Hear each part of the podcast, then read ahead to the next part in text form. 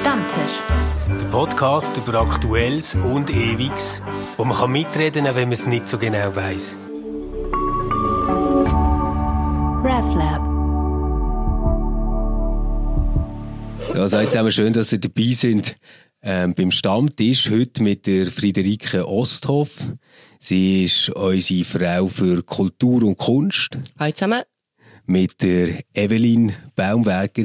Ähm, die Evelyn ist Bloggerin bei uns im RefLab, ähm, Journalistin und Theologin.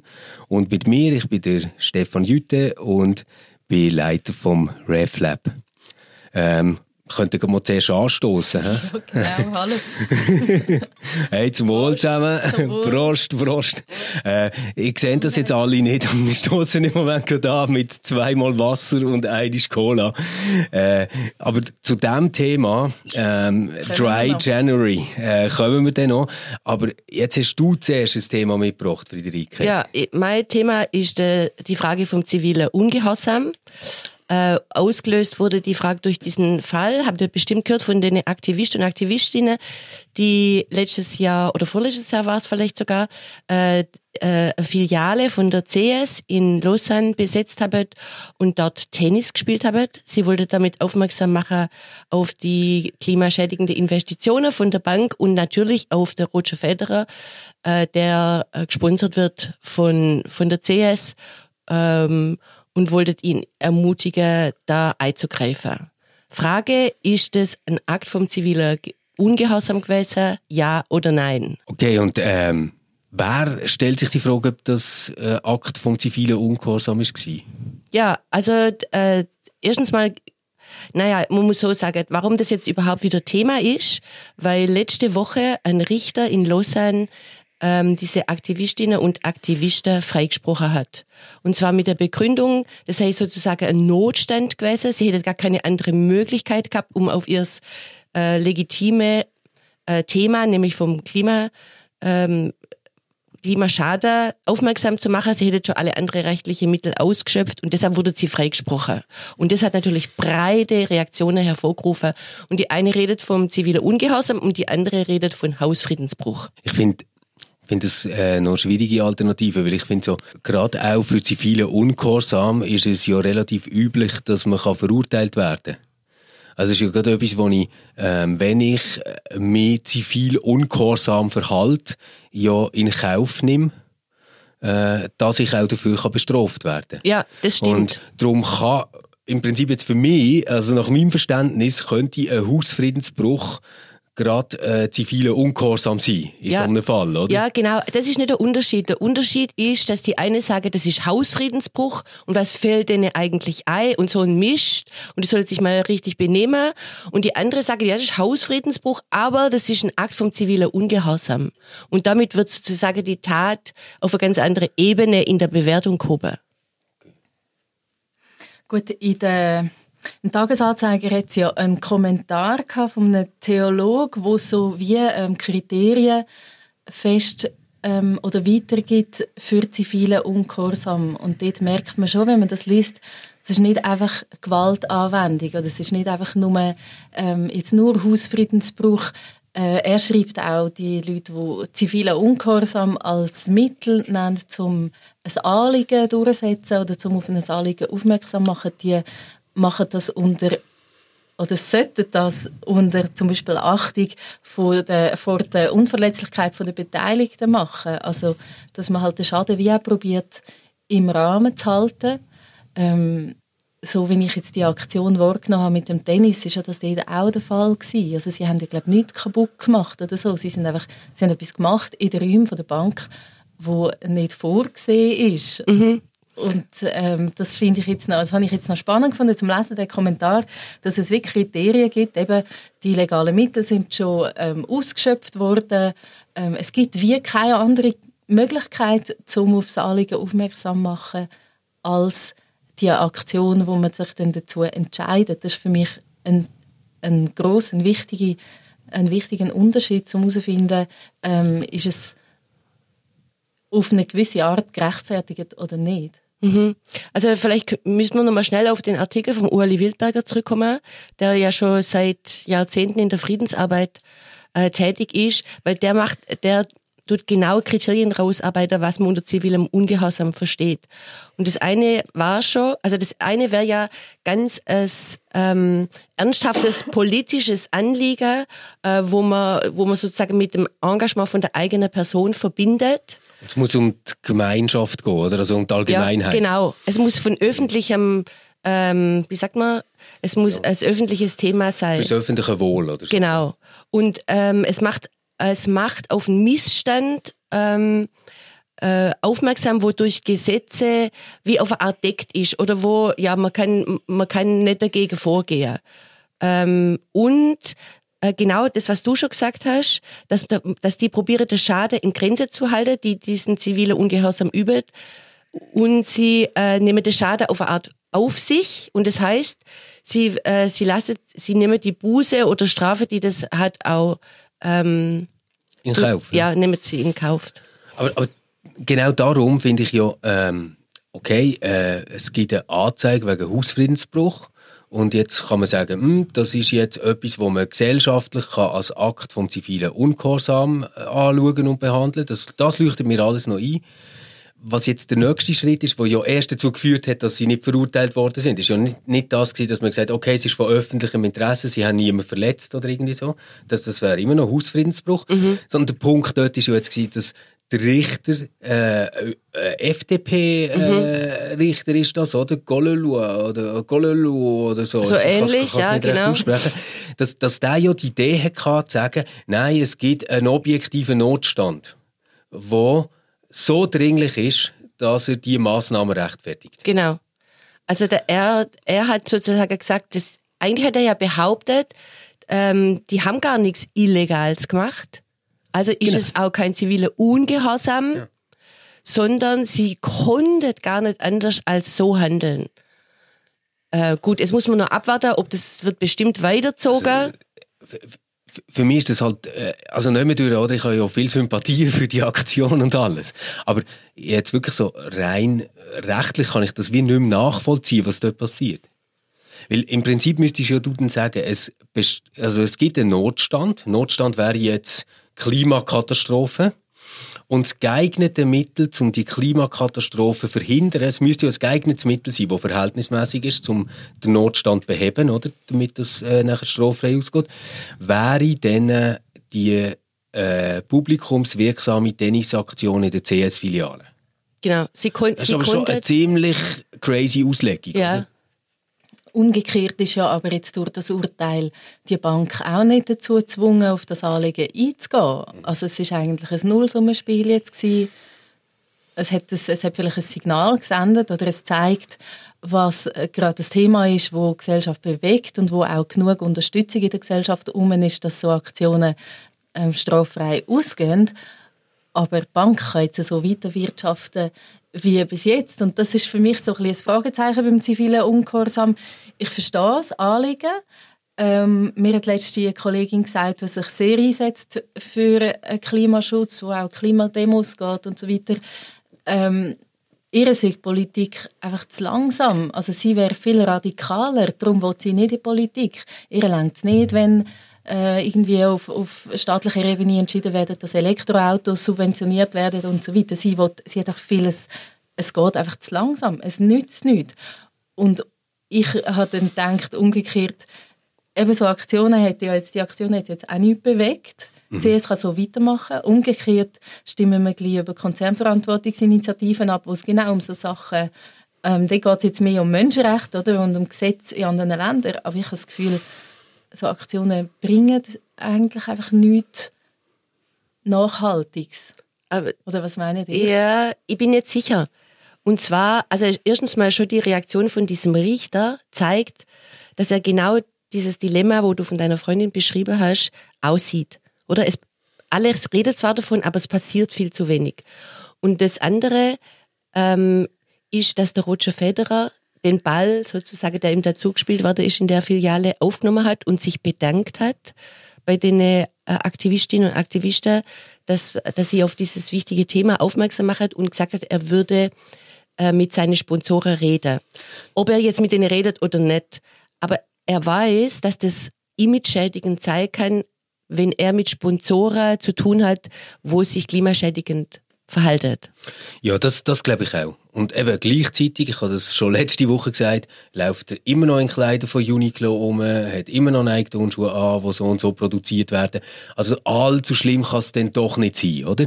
Wie und das, du das, im was, das, was mich, das, was mich irritiert an dem äh, Thema, wo wir jetzt dran reden, ist, dass, dass wir eigentlich dann von zivilem Ungehorsam würden reden, wenn die politischen Mittel ausgeschöpft sind.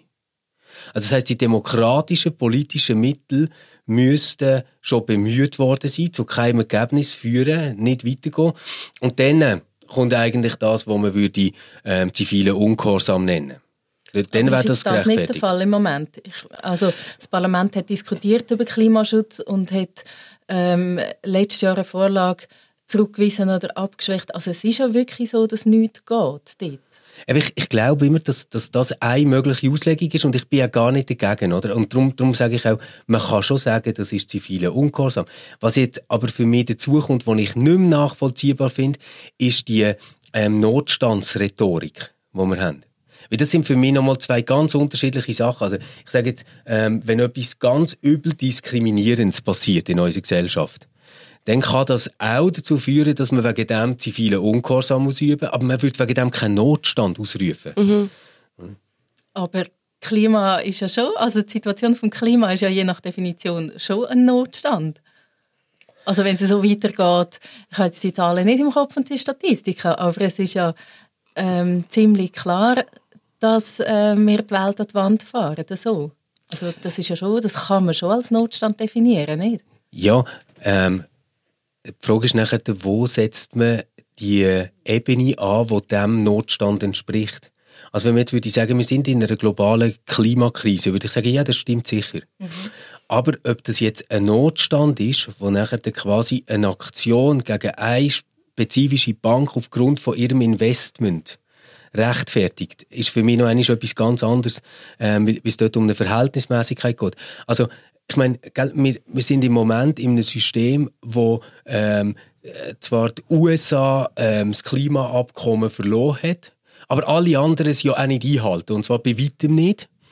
Und das ist ja politisch irgendwie etwas, was anscheinend gar nicht so stressig ist. Und in dieser Situation, in einem Land, wo die Klimaziele auch nicht wird einhalten obwohl sie sie ratifiziert hat, sagt jetzt ein Richter, dass wir in so einer Notlage sind, dass das ähm, ein Hausfriedensbruch nicht nur ähm, relativiert, also Strafmaß absetzt oder irgendwie so, sondern zu der einzig möglichen Aktion macht, wo ein verantwortungsbewusster Mensch dann hätte können ergreifen. Und das scheint mir irgendwo einfach äh, ein bisschen durcheinander zu sein. Ja, vielleicht muss man da dazu auch noch wissen, dass die irgendwie zwölf Anwälte mit im Boot hatte, diese Aktivistinnen, und zwar auch namhafte Anwälte, wo alle ähm, gratis geschafft haben für sie. Also da ist eine ziemliche Manpower dahinter gewesen. Und ähm, vielleicht spielt es doch auch eine Rolle, dass das ja eigentlich eine sehr äh, verspielte Aktion war. Also was Fantasievolles, oder? Es war nicht überhaupt was Gewalttätiges. Man, man, hat, man hat dann so wie, wie was durchgespielt und es hat ja auch was Lustiges. Äh, und vielleicht, vielleicht, wenn man das in Korrelation zu diesem Gesetz, äh, zu diesem Richterspruch findet, bei dem wird es ja vermutlich auch nicht bleiben, oder? Weißt du, ich, ich nehme auch nicht an, dass es bei dem bleibt. Oder? Ich hätte ich hätte super gefunden, Verurteilung, niedriges Strafmaß und dann Crowdfunding-Aktion, um die Buße zusammenzubekommen. Das, das wäre für mich irgendwie super gewesen. Ich hätte gerne mitgeholfen dort, wirklich. Ähm, es geht auch nicht darum, dass ich das irgendwie unsympathisch finde oder finde, das darf man nicht machen oder so, sondern es geht einfach darum, dass es ein Recht gibt, wo ich ganz, ganz sorgfältig wäre, dass man das aushebelt mit so einer Notstandsrhetorik. Also es ist wirklich, äh, ich, ich will jetzt nicht die ganz dunklen Beispiele nehmen, aber wir können auch ähm, 9-11 nehmen in den USA. Sobald wir mit Notstand fangen an zu argumentieren, entziehen wir politische Prozesse an einer, an einer Kontrollierbarkeit, ähm, an einer Nachvollziehbarkeit und an einer Einmischungsmöglichkeit. Und Das finde ich sehr gefährlich und einen hohen Preis für das, dass man keine Geldstrafe hat wollen in diesem Moment. Ich finde das gar nicht so schlimm, weil die politischen Prozesse sind sowieso nicht nachvollziehbar und prägt von Lobbyisten, die im Bundeshaus sind und Parlamentarier beeinflussen. Also das, äh, welche Gesetze das durchkommen und, oder beziehungsweise warum nicht, warum das Gesetzeslage so ist, dass ein CS darf klimaschädigende Investments machen, das ist ja auch schon intransparent. Also das finde ich mega gefährliche Argumentation, weil du dann quasi uns eben diese ganze demokratische Verfahren und das ganze Rechtssystem aus hebelst. Und natürlich gibt es Leute, die heute sagen, der Notstand in der Klimafrage ist so groß, dass man sich da nicht dran halten kann. Aber den Preis will ich, glaube wirklich nicht zahlen. Also, weil auf was können wir uns dann noch verlassen? Und gibt es dann einfach wieder Recht des Stärkeren? Also, das ist ja auch die Befürchtung, wo von denen, wo, wo in Reaktionen, wo manchmal ziemlich blöd waren, aber zu thematisiert worden ist. Also ich, ich, ich, ich bin ja. dort schon auch bei euch. Ich vertraue eigentlich unserem Rechtssystem, aber ich sage nur das Argument, dass man mit einem Notstand ähm, eine gewisse ähm, Unsicherheit schafft, das zählt für mich jetzt oder das zählt für mich jetzt nicht so. Weißt, ich, ich würde eben sagen, dass, dass du eine gewisse Skepsis hast gegen eine Politik, die weitgehend auch mitbestimmt wird durch das, was Lobbyorganisationen leisten, durch Mandate, die Nationalrätinnen und Nationalräte haben und so. Das kann ich irgendwo nachvollziehen. Es ist für mich aber noch eine äh, äh, andere Frage, ob ich jetzt sage, äh, tue ich mich lieber auf einen Notstand berufen und von dem her alles äh, lo, lo dirigieren und lenken oder ob ich sage, man muss das politische System verbessern. Also, dass, dass, dass man zum Beispiel dort mehr Transparenz äh, sollte schaffen dass, dass die müssten sagen, wo haben sie überall Mandat, wer finanziert sie mit, welche Lobbyisten lassen sie rein und so. Das finde ich alles gut es wäre für mich jetzt nicht etwas, was eine Alternative ist, dass man nachher sagt, okay, komm, wir rufen den Notstand aus. Wie, wie da, da denke ich halt dann sehr schnell so ähm, an Ausnahmezustand, sage ich jetzt, oder, wo, wo wir rechtsphilosophisch im 20. Jahrhundert auch haben oder, also äh, und, und souverän ist der, der über einen Ausnahmezustand darf entscheiden, oder? Und äh, was, was würde das jetzt heute konkret heißen? Das würde eben nicht heißen, dass einfach alles transparenter werden, glaube ich, sondern es würde heißen, dass die vierte Gewalt im Staat Staat, also die Medien, noch eine ganz, ganz andere Macht bekommen. Ich, ich sage jetzt etwas, wo ich mich sicher in die Nestle setze bei euch beiden, aber mir ist bewusst worden in den letzten Tagen, dass ich vor einem Jahr noch nicht gewusst habe, wer Greta Thunberg ist. Mhm.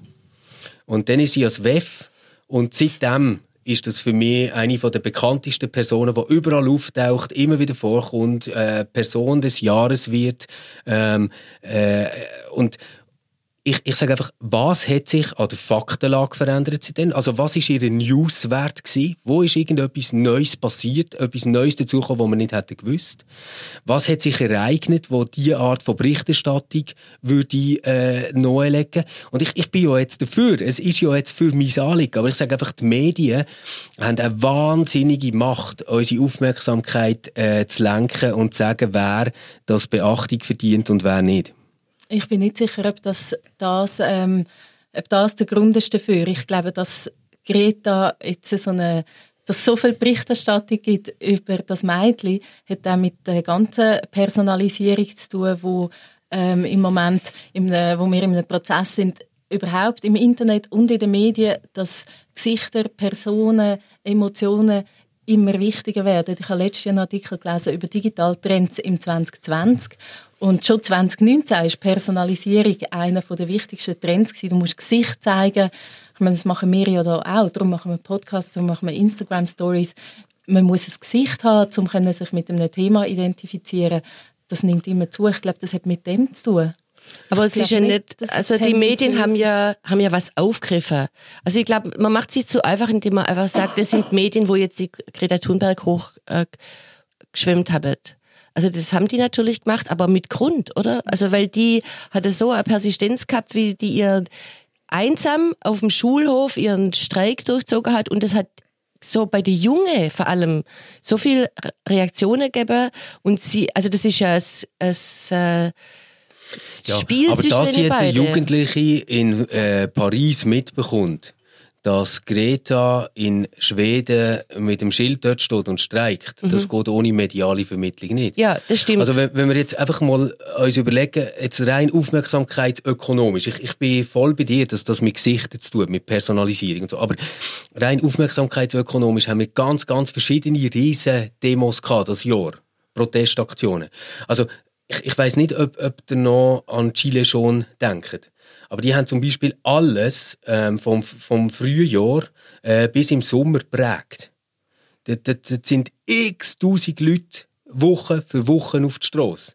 Das hat aber bei mir mindestens nie zu der gleichen intensiven Wahrnehmung geführt, wie das, was nachher der äh, Fridays for Future war oder Greta Thunberg. Es war dort aber auch ambivalenter, gewesen, weil dort eben zum Beispiel Gewalt angewendet worden ist. Wo, also das Thema haben wir ja vorher gehabt, dass zivile Ungehorsam eigentlich nicht solche Gewalt anwenden Und etwas anderes ist, dass wenn, wenn ähm, Greta Thunberg nicht etwas bündelt und aufgegriffen hätte, wo sowieso schon am Schwelen war in den letzten Jahren und Jahrzehnten, dann hat auch eine Jugendliche in Paris das nicht dann hat sie den Artikel gelesen, hat sich von dem nicht bewegen dazu, selber auf die Straße gehen. Ich glaube, da ist wie schon etwas herum, wo durch das Gesicht, äh, wo da ein Gesicht bekommen hat. Oder ich, ich, ich wollte gar nicht dagegen sein, dass das ein Gesicht bekommt und dass das etwas Gutes ist und dass man, dass man sich mit dem soll auseinandersetzen soll. Das ist wirklich nicht mein Punkt. Mhm. Sondern mein Punkt ist, wenn es nachher darum geht, wie wird aus Empörung eine Massnahme? Dann weißt, das ich, Wort nicht wie verstanden? wird aus Empörung Empörung. Empörung. Ah, gut. Oh, sorry, Wie wird aus Empörung eine politische Massnahme?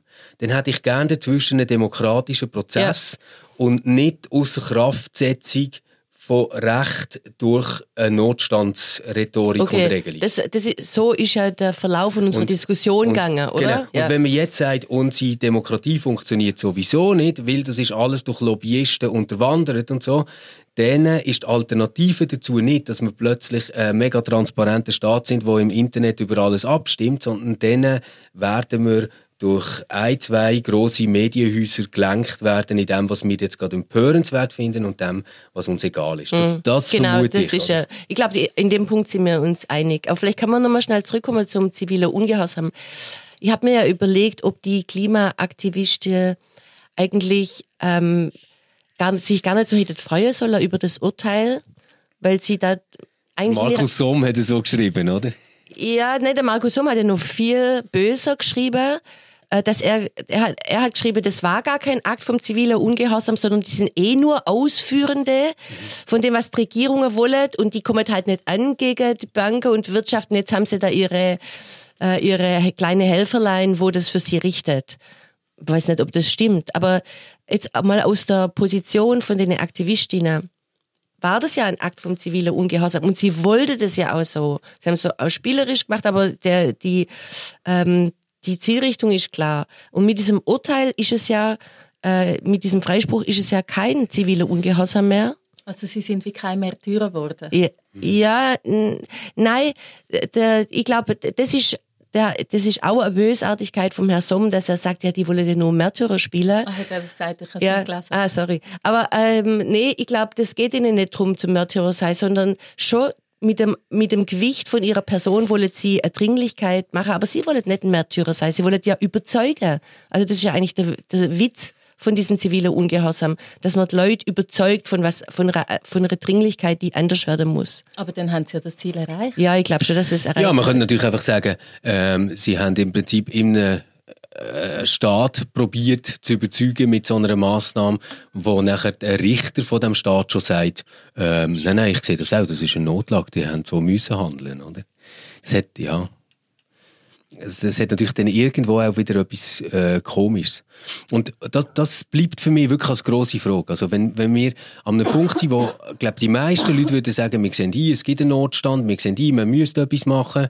Ähm, ich denke jetzt auch gerade an die Rede von der Somaruga am WEF, oder? Die Welt brennt etc. Also es, es ist ja äh, jetzt nicht nur ein Klima, das wärmer wird, sondern es ist ein politisches Klima von ganz, ganz viel Verständnis um. Und ich, ich nehme das ernst, ich glaube das diesen Leuten auch, dass die etwas machen wollen. Die Frage ist doch, warum passiert denn so wenig? Genau.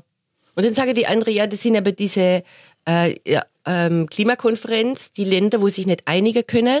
Also Die letzte hat ja keine Resultate gehabt, auf der einen Seite. Und der andere, die Mühle von der Demokratie, äh, arbeitet halt so langsam und da muss man alle Interessen miteinander und dafür haben wir keine Zeit. Apropos keine Zeit. Es wäre wahrscheinlich langsam, aber sicher Zeit, dass wir zum zweiten Thema kommen, das du mitgebracht hast, Evelyn. Genau, mich würde wundern, wie eigentlich dein Dry January läuft. hey, Für läuft so etwas von fantastisch. Ähm, nein, es läuft, es läuft wirklich gut. Ich äh, muss dazu sagen, ich habe anfangs, äh, nein, oder besser gesagt Ende Dezember wirklich Angst gehabt ähm, ob ich das durchziehe und ob das klappt. Machst du das, das erste Mal? Ja, also so, so bewusst, dass ich wirklich sage, jetzt mal einen ganzen Monat einfach gar nichts, das mache ich jetzt zum ersten Mal. Und ich habe sehr, sehr viel Aperos und Gelegenheiten gehabt und geschaffen im Dezember zum Trinken und es ist mir wirklich am Schluss echt zum Hals ausgehängt. Aber ich habe so gedacht, Mann, wie ist denn das am Oben heimgekommen und sind vielleicht noch Freunde da und denen, was machst du denn und so. Aber es ist überhaupt nicht schlimm. Also, es ist ja so, ich, ich würde sagen, die allermeiste Zeit ist überhaupt kein Thema. Und wenn wir aber Besuch haben oder ähm, im Ausgang sind oder so, dann finde ich es schon lässig, irgendwie ein alkoholfreies Bier oder ähm, letztens sind wir essen. Ähm, ist fantastisch fein gewesen. Äh, und dort hat es zum Beispiel eine alkoholfreie Weinbegleitung, also Saftbegleitung gegeben. Ich habe das mega cool gefunden. Ist das gut gewesen? Es ist wirklich mega, mega gut gewesen. Und, und die haben sich echt Sachen überlegt, die nachher äh, zu jedem Gang passt haben. So. Okay, Das das ist ist, echt noch spannend, das gewesen. würde mich noch wundern, weil das ist, ich mache jetzt das seit sechs Jahren, das ist mein sechster, mein sechster Dry January. Okay. Und ich habe immer das Gefühl, es gibt wie kein, es gibt keinen Ersatz für das, ähm, vor allem im Sozialen, einfach Alkohol trinken. Ich kann gut einen Monat keinen Alkohol trinken, wenn es um, um einfach den Alkohol geht. Aber einfach so zum äh, neu mit hergehen, mit jemandem eins zu ziehen. Ich, ich trinke halt kein Cola. Ja, das kann ich verstehen. Also bei äh, meiner Lieblingsbar in Bern, die haben einfach ein mega tolles alkoholfreies IPA. Das ist eigentlich das beste alkoholfreies Bier, gell? Also Das ich, geht. ich finde es wirklich super. Ja. Alkoholfreie Ähm, Wein hast du auch schon gehabt? Nein. Das ist recht aber, aber ich, ich muss eben dazu sagen, ich bin ja sonst nicht ein mega Weinliebhaber. Ähm, was ich hatte, wo wir hier angestoßen haben aufs neue Jahr, ist so eine äh, alkoholfreie äh, Prosecco wo sehr fein war. Primus. Ja, gell, das ist von Rimus. Ja. Aber wirklich gar nicht süß, so, so richtig trocken und fein. Also, habe wirklich gut gefunden. Ja. Hey, aber warum machst du das? ich habe einfach gemerkt, ähm, ich wohne in einer WG und wir haben eine Phase gehabt, wo wir relativ häufig einfach zum Nacht, weil dann hockst du zusammen und es ist gemütlich und hast ein feines Essen, dann kommt einfach noch eine Flasche Wein auf den Tisch. Und ich habe gemerkt, ich tue eigentlich häufiger, also ich habe mehr Tage in der Woche, wo ich Alkohol trinke, als wo ich nicht Alkohol trinke. Und ich finde das prinzipiell gar nicht so schlimm. Ähm, ich kann einfach wollen, ich wollte einfach von mir wissen, dass ich kann einen Monat lang, ähm, also dass ich kann ohne Alkohol leben, weil ich es eigentlich zu gern habe, als dass ich möchte Alkoholikerin werden und nachher gar nicht mehr darf trinken. Da muss ich dir gerade etwas erzählen. Ich, äh, ich tue mich immer sehr intensiv innerlich mit solchen Sachen auseinandersetzen, wenn ich so etwas mache. Und habe natürlich nachher gerade müssen einen Podcast hören über äh, den Dry January. Und dort hat es so einen Suchtexpert gehabt wo, wo, was ist es gewesen? Ich glaube Hamburg oder so. Ich, ich bin nicht mehr ganz sicher. Auf jeden Fall hat er gesagt, es sei ein ganz häufiges Phänomen bei echten Alkoholikern, dass sie ähm, einfach ein Januar lang nichts trinken. Ist nicht wahr? Doch, Ui, voll. Also, ich man nicht mal- mir da selber einen Fallen. Und zwar sagen sie, ja, das habe ich mir eben nachher überlegt. Oder? Und, und zwar sagen sich die dann so, okay, ich weiss, dass ich am Arsch bin, dass es nicht mehr gut ist mit meinem Konsum, aber ich kann im Fall noch und dann ziehen sie es mit einer Willenskraft durch und saufen nachher die anderen elf Monate fröhlich, wie sie sagen, ich habe es mal wieder gezeigt, ich habe vier Wochen Aber, ohne. aber das ist doch immer wieder typisch. Oder? Es gibt immer einen Experte, wo einem immer was anderes sagt. Man kann nicht einmal mehr, einen Monat lang nichts mehr saufen, ohne, Ohne dass das man... ja. Alkoholiker Machst, du- machst denn du das auch, Friederike? Nee, nee, das- ich mache das nicht. Ähm, also ich habe noch nie im Januar nichts getrunken. Vielleicht hängt es auch damit zusammen, dass ich im Wein- ähm, Januar Geburtstag habe. Ah, Ähm, wenn ich, äh, wenn, dann mache ich es in der Fastenzeit vor Ostern. Aber ich mache es aber nicht ich immer länger. 40 Das sind Tage. eben 40 Tage. Sechseinhalb Wochen. Also oder diese offizielle äh, Kampagne noch, heißt sieben wo, Wochen ohne. Als ich die kennt habe und mir die erste Mitarbeiterretrette haben kann, ich mich mega gefreut. Ähm, dort hat so einen Klosterkeller. Mhm. Und ich also denke, ah, super, ich werde sicher noch mit der Friederike bis tief in die Nacht dort hocken und wir werden saufen, saufen, saufen. Hey, und nachher dann komme ich dann da und Friederike sagt, ja, es ist eben Fastenzeit, ich trinke eben nichts. Und irgendwie am Viertel ab neun ist sie gepfusen und so. ja, Aber es, ist nicht Fastenzeit, hat die Fastenzeit für dich einen, einen anderen Hintergrund? Also Fastenzeit ist für mich wie noch etwas Spirituelles, ähm, wo wenn ich jetzt dort würde auf etwas verzichten dann müsste ich mir viel mehr überlegen, warum mache ich das eigentlich? Warum Nee. tust du denn dort keinen Alkohol trinken? Ja, nee. Also das sind keine ähm, Gründe der Frömmigkeit, wieso ich das nicht mache, sondern äh, eigentlich sind es genau die Gründe, die du auch angegeben hast. Also mal eine Unterbrechung, mal bewusst auf was verzichten und ähm, erlebe, dass es auch ohne Alkohol geht. Genau. Also es ist genau das, diese Gründe. Es hat, hat keine theologische oder sonstige Merkt Gründe. ihr jetzt einen Unterschied, wenn ihr nicht trinkt? 40 Tage oder einen Monat? Letztes Jahr habe ich mich einfach viel nüchterner gefühlt. Also jetzt einfach über das Ganze weg. Und das andere ist, ich habe letztes Jahr angefangen Skitouren zu machen und du kannst einfach nicht, du spürst beim Bergauflaufen einfach jedes Glas Wein, das du am Abend vorher gehabt hast. Und das ist dann für mich noch ein zusätzlicher Ansporn gewesen. Okay. Ich fühle mich, ähm, ich fühle mich schon fitter. Ja, du? Ähm, wir haben letztens schon darüber geredet, der Stefan und ich, aber ich kann besser schlafen. Also äh, der Schlaf ist tiefer Oh wow. und, ähm, und ich kann morgens viel besser aufstehen. Ähm, ja, das ist. äh, Aber ein, ein negativer Punkt, oder, oder das wollte ich euch fragen, äh, ist der soziale Aspekt. Also wenn ihr jetzt in der Zeit Besuch habt, kriegt dann euer Besuch auch keinen Alkohol? Doch, natürlich. Also bei mir voll, klar, logisch. Und die trinken dann den auch und fühlen sich nicht schlecht dabei?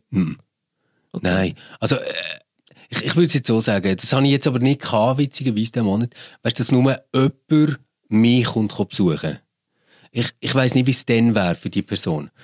Aber wenn jetzt zwei, drei Leute kommen und man isst zusammen oder so, dann äh, ist das überhaupt kein Problem. Die wollte dann bei mir, in meinem Fall, die wollte dann kein Alkohol trinken, Okay. aber sie hätte schon gern Alkohol getrunken. Das, das, was du sagst wegen dem Sozialen, ist für mich so zweischneidig. Also auf die eine Seite merke ich, dass wenn jetzt ein Kollege mit mir abmachen will oder ich jemanden würde treffen und es ist nicht am Nachmittag, weißt du, sondern zu oben, dass ich dann schon so vorwarne und sage, hm, weißt du, im Januar nicht und, und mich quasi wieder für entschuldigen, oder? Und zu denken, oh, vielleicht bin ich jetzt nicht irgendwie die gute Verabredung für dich im Hast du Moment. das Gefühl, du bist weniger lustig? Ich habe einfach ja Gefühl, ich habe einfach das Gefühl, der andere denkt oder? nachher so, hey, hättest du ja können sagen, oder? Dann hätten wir uns im Februar getroffen, oder irgendwie gar nicht. Also wenn ich mit denen das Bier kann trinken dann Ja, nein, ich wirklich, ein bisschen so. Das habe ich wirklich so ein bisschen das Also- Gefühl. Ja, ja. Also, das ist so das eine, das Soziale. Aber das andere, was ich wirklich merke, und zwar so etwa zehn Tage nachdem ich, also so etwa ab 10. Januar, dass ich so wie weniger dünnhütig, gereizt und genervt bin. Also, mir ist wirklich so, ich, ich reagiere sonst wahnsinnig auf Lärm. Und ähm, das, das habe ich oft, wenn ich irgendwie heimkomme und Kinder sind am Umtoben, weißt du, oder es ist ein Geschrei und die Tür schlägt und so, dass ich einfach so denke, Mann, das ist einfach alles zu viel. Und jetzt empfinde ich solche Situationen als deutlich weniger stressig. Das heißt, du brauchst jetzt auch gar keinen Alkohol zum oben runterkommen, weil Voll du. nicht. Okay, welche Konsequenzen ziehst du jetzt da draus? Hey, bei mir ist es wirklich so, ich, ich weiß es, ich weiß es noch nicht und ich weiß aber, dass ich nicht so gut drin bin. Oder nein, ich muss es so sagen. Ich neige immer dazu, nachher so total radikale Sachen zu machen. Oder es wäre jetzt völlig typisch für mich zu sagen, oh, ich trinke gar nicht mehr. Und dann würde ich das vielleicht ein halbes Jahr machen und nachher dafür irgendwie zwei Wochen lang besoffen irgendwo sein. Ähm, das, das ist so mein Charakter, oder? So immer gerade ins Übertriebene gehen. Ich finde es einfach interessant zu merken, für mich, wie lässig es ist, auch mal, wenn man weg war, vielleicht schon am 11 oder halb 12 heimzugehen, ähm, dann noch Zeit haben für eine Netflix-Serie oder etwas lesen ähm, und am nächsten Tag aufwachen und sich einfach gut fühlen. Und nicht irgendwie denken, shit, hätte ich ihr das gar nicht so sagen oder oh Mann, warum, warum sind wir dort noch weiter und äh, jetzt habe ich Kopfweh und es ist alles flau, aber eigentlich möchte doch Kind gerne spielen und ich kann noch das lesen und dort dann etwas machen. Das, das habe ich jetzt nicht und das finde ich irgendwie schon noch recht geil. Und ich glaube, was ich mitnehme, ist so, ich möchte mehr Zeiten haben, wo es so ist als anders. Okay, aber so, dass man sagt, ein Tag Alkohol, ein Tag kein Alkohol, also dass man so quasi das einbaut in seinen Alltag, äh, dass es auch dort schon Zeiten gibt, wo man keinen Alkohol trinkt? Ich habe einfach gemerkt, ich habe ähm, zwei, drei äh, Dry Januaries gemacht mit Schokotagen. Weil ich dachte, ja, die Katholiken in der Fastenzeit haben ja auch ihren Sonntag. ja. Also sie dann Fleisch essen und alles. Ähm, und ich habe dann mir einfach für Geburtstage und so Sachen, ich glaube, am vier oder fünf Jokertage gegeben. Und ich habe es viel schwieriger gefunden, weil du dann immer in der Situation musst entscheiden, trinke ich jetzt oder trinke ich jetzt nicht. Und dann ist die Entscheidung, nicht zu trinken, viel, viel schwieriger, mhm. als wenn es einfach klar ist. Und darum finde ich das, fände ich das glaube ich, auch schwieriger, so im Alltag wie eine Regel einzubauen. Mhm. Also ich merke einfach, dass ich dann im Februar, ähm, also ich trinke dann vielleicht so in der ersten Jahreshälfte einfach weniger. Ja. Ich, ich finde ich find auch, also ich habe so wie das Gefühl, ich schuld das nachher den Leuten, wenn ich jetzt bei jemandem an einem Geburtstag eingeladen bin. Und es ist einfach klar, diesen Monat trinke ich nicht, dann trinke ich einfach nicht. Aber wenn es jetzt so etwas ist, wo ich sage, ja, ich tue nur an drei Tagen in der Woche und nur bei ähm, Vollmond nicht, wenn da, da, da und so, dann bin ich irgendwie ständig dran zu sagen, okay, aber eigentlich könntest du doch jetzt am Geburtstag von deinem guten Freund schon ein Bier trinken. Oder du könntest doch jetzt, wenn deine Mami für dich gekocht hat, wenigstens anstoßen. Oder, weißt du, so, mhm. es, es, häuft sich nachher ständig. Mhm. Und durch das ist es viel mehr ein Thema, als wenn einfach von Anfang an weißt, ich trinke jetzt eh nicht. Mhm. Also es ist viel einfacher, wenn man sagt, im Januar nicht oder in der Fastenzeit nicht und mhm. sonst. Glaube ich. Ja. Okay. Was ich aber noch spannend finde, ist, ähm, aber das Fass machen wir jetzt nicht auf, dass es dieses Jahr noch ein 2. Januar-Phänomen gibt. Und ich habe das, erste Mal wahrgenommen, der Veganuary. Also, dass sich ähm, Leute aus meinem Umfeld gibt, ein paar, die sich jetzt im Januar einen Monat lang vegan ernähren. Und das finde ich auch noch spannend, weil ich ähm, mal gelesen habe, dass es 30 Tage braucht, um eine Gewohnheit zu ändern.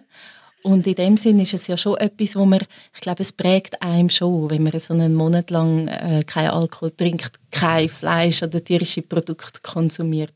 Ich finde es wirklich eine spannende Sache. Aber über Veganismus können wir am anderen Stammtisch diskutieren. Ich muss dir einfach sagen, ich habe es über 30 Tage gemacht. Ich bin glorios gescheitert. Ähm, und zwar über eine Kästheke, also gar nicht mit Fleisch ja. oder irgendwie so, sondern über eine Kästheke an einem Geburtstag, ähm, wo aber Alkohol im Spiel war, das stimmt.